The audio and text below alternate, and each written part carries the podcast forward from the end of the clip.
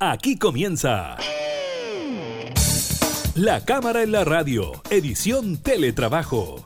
Una revisión de la agenda legislativa de las diputadas y diputados, con la conducción de la periodista Gabriela Núñez. Información, música y actualidad en La Cámara en la Radio, edición Teletrabajo, por Radio Cámara de Diputadas y Diputados de Chile.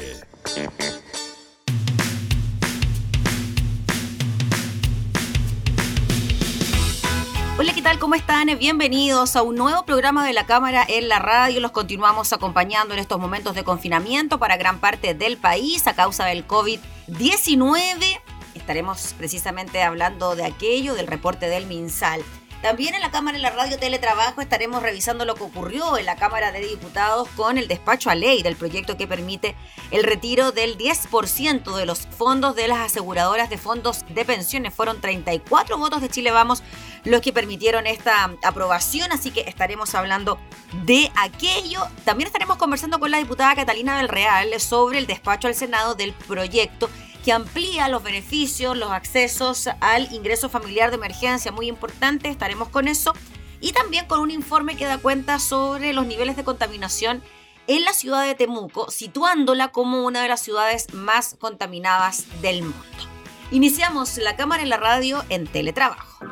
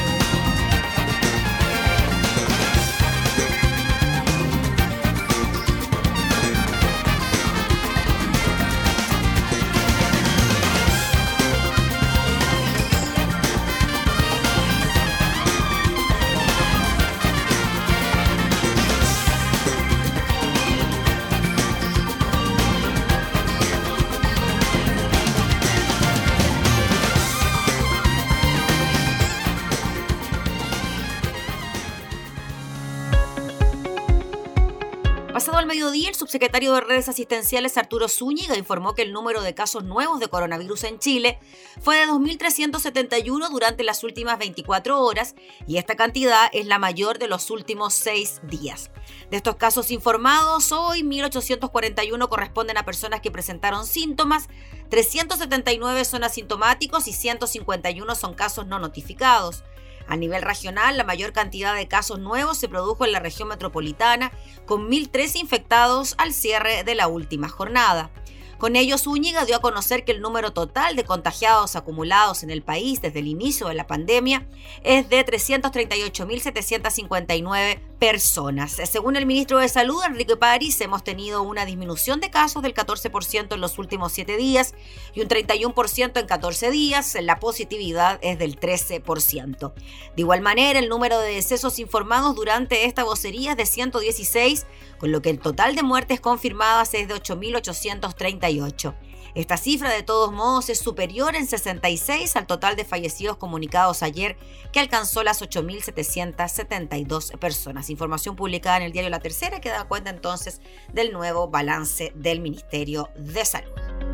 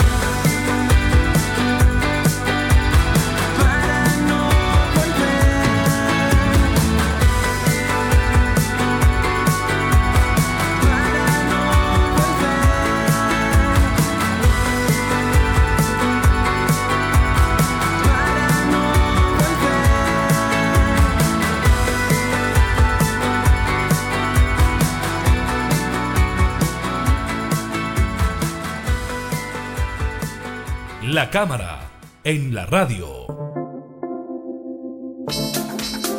Durante esta semana, la Cámara de Diputados despachó el proyecto que facilita el acceso al ingreso familiar de emergencia. Vamos a hablar de este tema que fue tramitado precisamente durante esta semana en la Cámara, en la Comisión de Desarrollo Social, con una de sus integrantes, la diputada Catalina del Real. Muchas gracias, diputada, por recibirnos.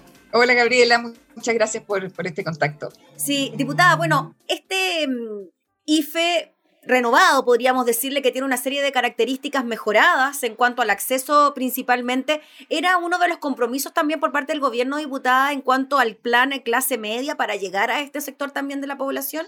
Eh, en realidad son dos, dos, cosas distintas. El IFE es el ingreso familiar de, de emergencia que, ha tenido varias etapas y varios trámites, eh, porque en realidad nadie en Chile, ni siquiera en el mundo, pudo diagnosticar lo que iba a ser esta pandemia. O sea, a nosotros nos hubieran preguntado en, enero o en febrero, que digamos, nos hubieran dicho van a estar cuatro meses encerrados, hubiéramos dicho eso es una locura, jamás va a pasar en en el país ni en el mundo pero esta pandemia ha sido tan inesperada, tan incierta, y finalmente hoy día la única solución es, prácticamente la vacuna, eh, y que no sabemos cuándo va a salir, eh, que finalmente se ha ido esto extendiendo y ha agravado mucho más la situación de, los chilenos y, y de toda la gente. Por eso eh, como el gobierno no estaba preparado y nadie estaba preparado para algo así, eh, se empezaron a, en pasos a dar ciertas soluciones. Entonces, partimos por las personas que, que, habían perdido sus ingresos, que tenían que estar en su casa y personas más vulnerables, que no tenían absolutamente ningún ingreso, y a eso apuntó el, el bono COVID, que fue el, el primer instrumento. Luego se, se, dio este IPE, el ingreso familiar de emergencia, que eran 65 mil pesos por persona, eh, para un máximo de, de, cuatro personas por familia. Eso era alrededor de cerca de 300 mil pesos. Luego, como la gente seguía encerrada y se fue profundizando el problema económico en las casas, se hizo un IFE 2 que, que fue eh, para el 80% de personas más vulnerables, eh, con, ya no con la ficha del registro social de hogares, sino que con una nueva ficha, porque finalmente la gente que perdía su, sus empleos, sus ingresos, era, era muy dinámico esto. Entonces se hizo este IFE 2, em, que eran 100 mil pesos por persona, con un máximo de cuatro personas por familia. Estábamos hablando de un bono de 400 mil pesos por familia. Pero eh, en el transcurso de, que se fue entregando este bono y que la gente fue postulando, nos dimos cuenta que, había que tener eh, más flexibilidad en el sentido de, hacerlo más expedito, porque había mucha gente que salía rechazado por un tema de la ficha, por algunos requisitos que se pedían, requisitos a, los municipios que tampoco estaban funcionando normalmente, y por eso eh, ayer se discutió en la Cámara y fue aprobado este, esta flexibilidad y esta, y esta mejora del, del IFE 2, que va orientado a, la, a las personas que, que, no tienen ingresos, pero ya en un, en un nivel más general. Eh, también a todos quienes tengan pensión de invalidez, pensión de vejez para, para, para los mayores y para las personas con, con, discapacidad, también va enfocado hacia ello. Es distinto a lo que, al proyecto que vamos a ver que está orientado a la clase media, que es un proyecto que, que se empezó a tramitar en paralelo con, con el retiro del 10% de la AFP, porque justamente había mucha gente de clase media que también había perdido sus ingresos y su empleo y que no eh, estaban en el fondo, no salían beneficiados con el ingreso familiar de emergencia porque, porque tienen un patrimonio más alto o porque a lo mejor estaban sujetos al seguro de cesantía, por ejemplo, o, les llegaba algún tipo de ingreso, pero igual estaban con, con mucho problema económico. Y es ahí donde entra entonces, diputada Cata Real, el bono de 500 mil pesos, ¿no? Este, claro, que es eso otro. ya viene en, el plan, en el plan clase media y este eh, proyecto entonces solamente, o sea, lo que hace es ampliar las posibilidades de acceso al ingreso familiar de emergencia, quitando un requisito bien importante como es la vulnerabilidad, ¿no?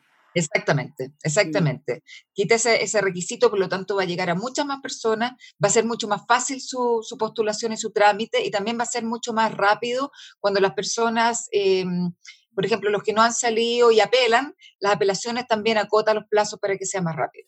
Diputada, y en este caso, las personas que ya han postulado o que han recibido el IFE 1 o el IFE 2, ¿este IFE lo van a seguir eh, recibiendo? Y quienes no lo recibieron las veces anteriores, quizás van a tener más, mayores probabilidades de que les llegue. Exactamente, exactamente, esa es la idea. O sea, los que ya lo recibieron van a seguir recibiéndolo como siempre, pero para quienes no lo, no lo recibieron hoy día sí tienen la posibilidad de, postular o de apelar y que, y que sí lo reciban. Diputada, ¿y esto se va a extender mientras dure el estado de excepción? ¿Cuántos pagos más están contemplados? En un principio se había, bueno, la primera, el primer IFE contemplaba tres pagos, el segundo IFE contemplaba cuatro con una extensión de hasta seis. Eh, yo creo que como van las cosas es muy probable que, sea con la extensión de, hasta seis meses.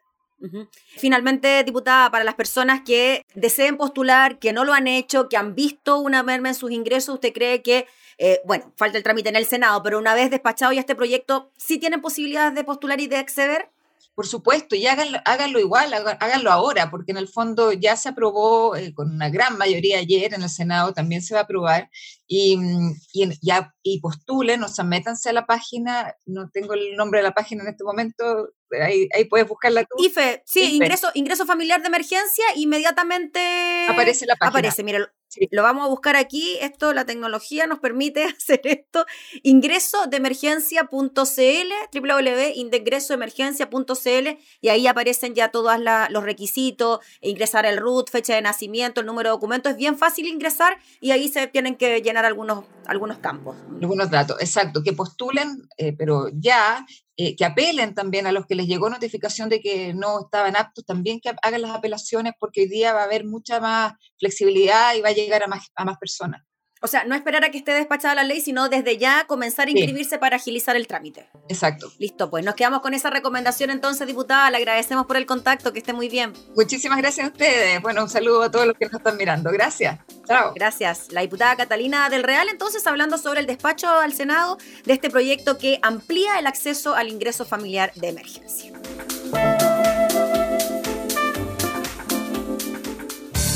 Estás escuchando La Cámara en la Radio, edición Teletrabajo, con la conducción de la periodista Gabriela Núñez.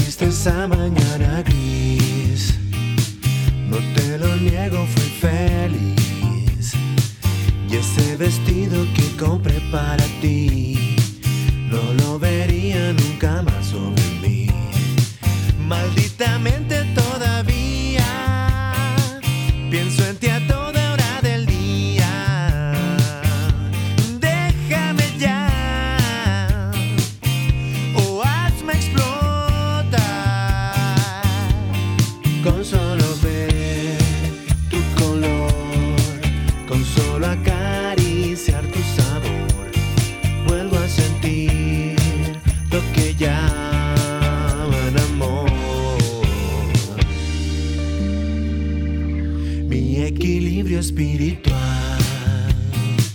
Desaparece al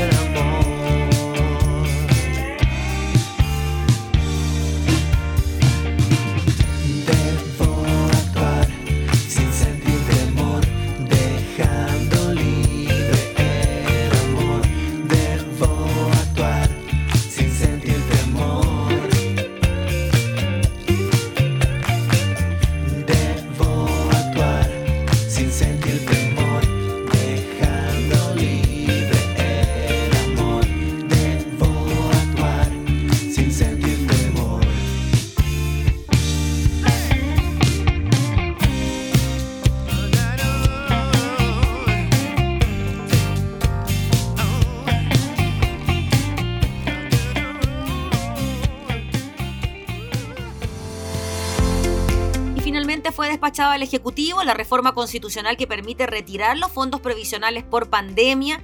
La sala de la Cámara aprobó las modificaciones del Senado al texto despachado previamente y que entre otras materias esclarecen que el retiro excepcional del 10% de los fondos podrá ser reclamado también por personas pensionadas. Además, se pone un plazo de 365 días y procedimientos para realizar el trámite.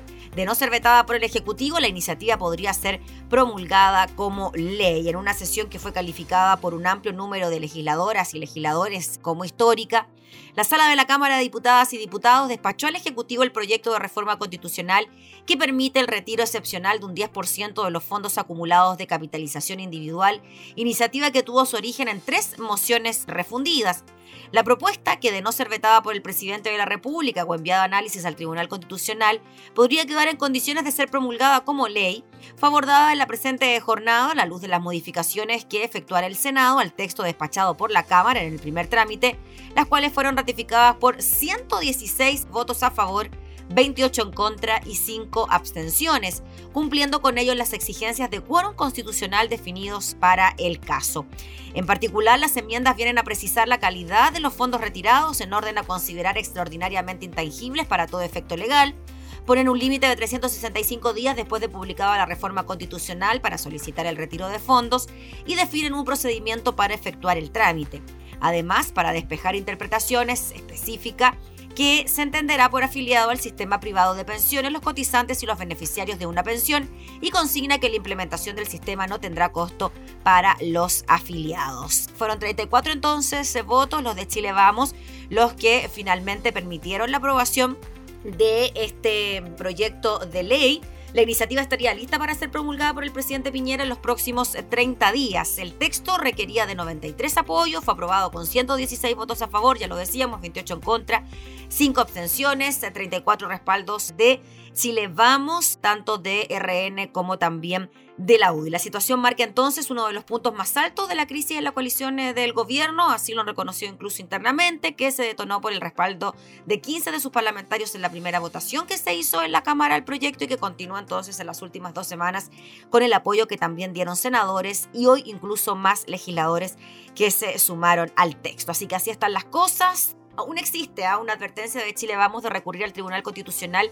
cuestionando la tramitación de esto, particularmente el quórum con el que se aprobó, se hizo con tres quintos, ellos alegaron que debió ser con dos tercios y la posibilidad de que el presidente Piñera presente un veto, eso todavía está veremos, las reacciones por parte de las autoridades también hay que verlas en el transcurso de esta jornada frente a lo que pueda hacer el gobierno con estas posibilidades de ocurrir al TC o ingresar un veto al Congreso o finalmente firmar y promulgar esta iniciativa.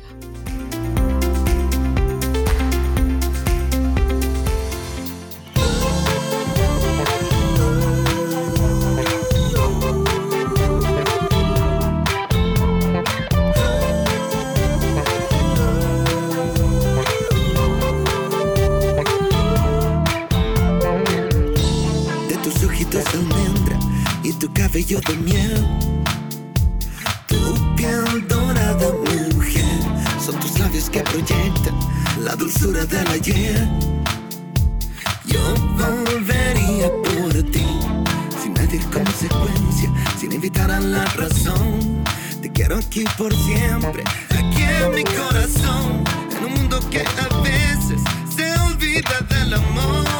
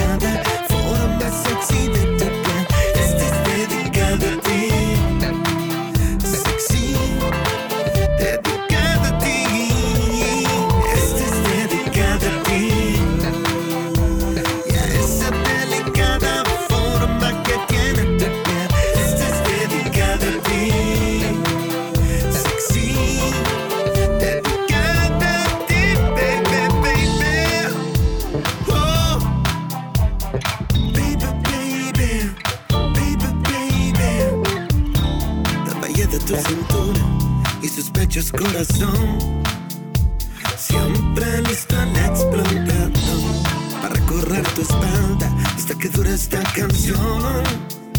Siempre listo para tu amor, sin medir consecuencia, sin invitar a la razón.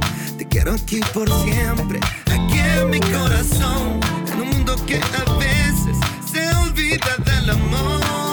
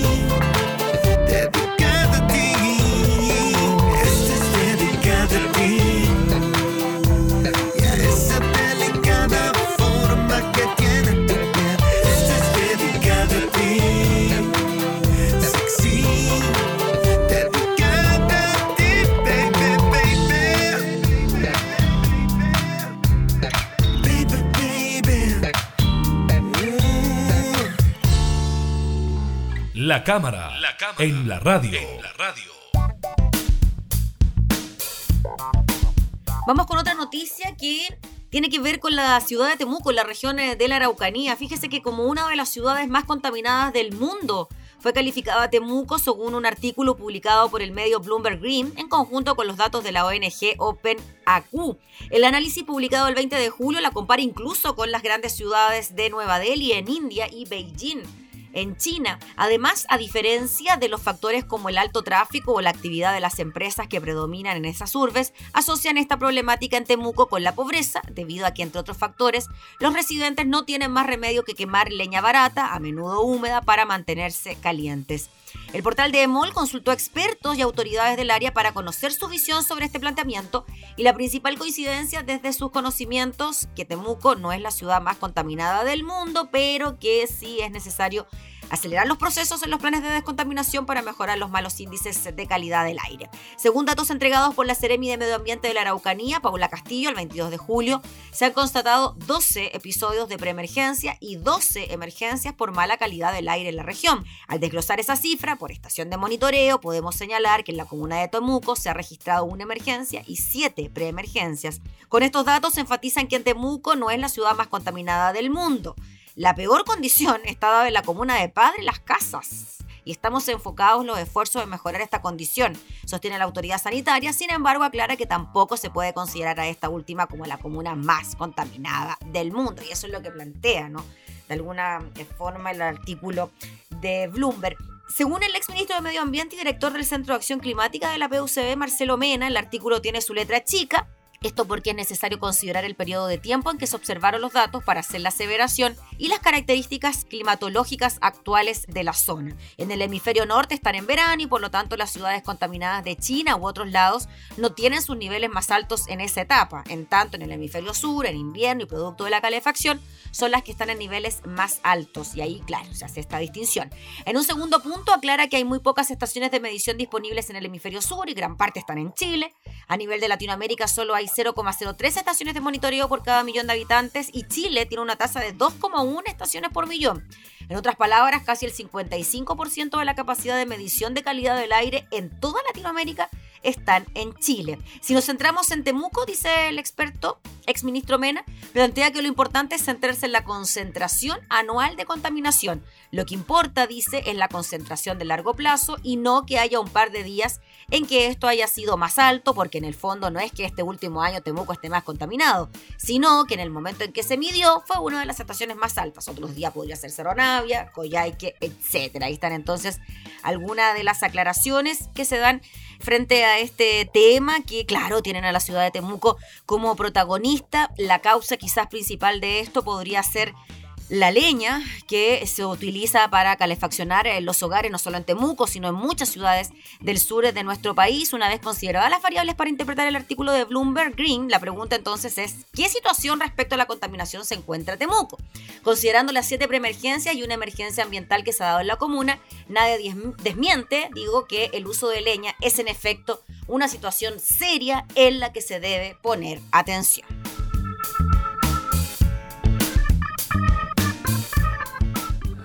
Cada vez que veo amanecer, no sé muy bien si todo lo que valgo puede convencer. Y no está bien hacer lo que me pidas.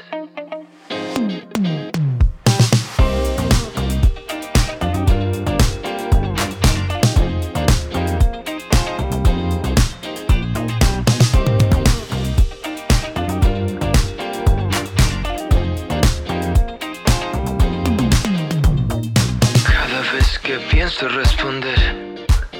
Procuro que esa palabra pueda interpretarme bien. Y no está bien hacer lo que me pidas. Lo que me pidas.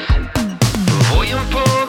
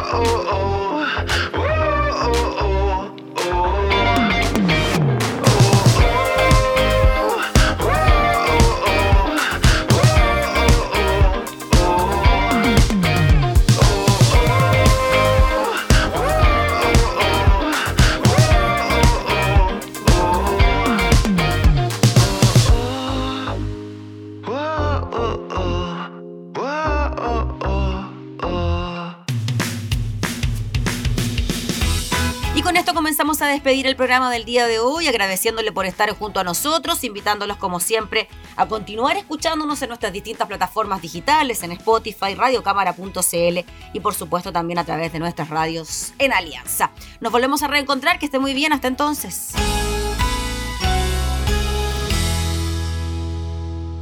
Hemos presentado La Cámara en la Radio, edición Teletrabajo. Una revisión de la agenda legislativa de las diputadas y diputados, con la conducción de la periodista Gabriela Núñez. Información, música y actualidad en La Cámara en la Radio, edición Teletrabajo. En Radio Cámara de Diputadas y Diputados de Chile. Hoy más que nunca, acercando las leyes.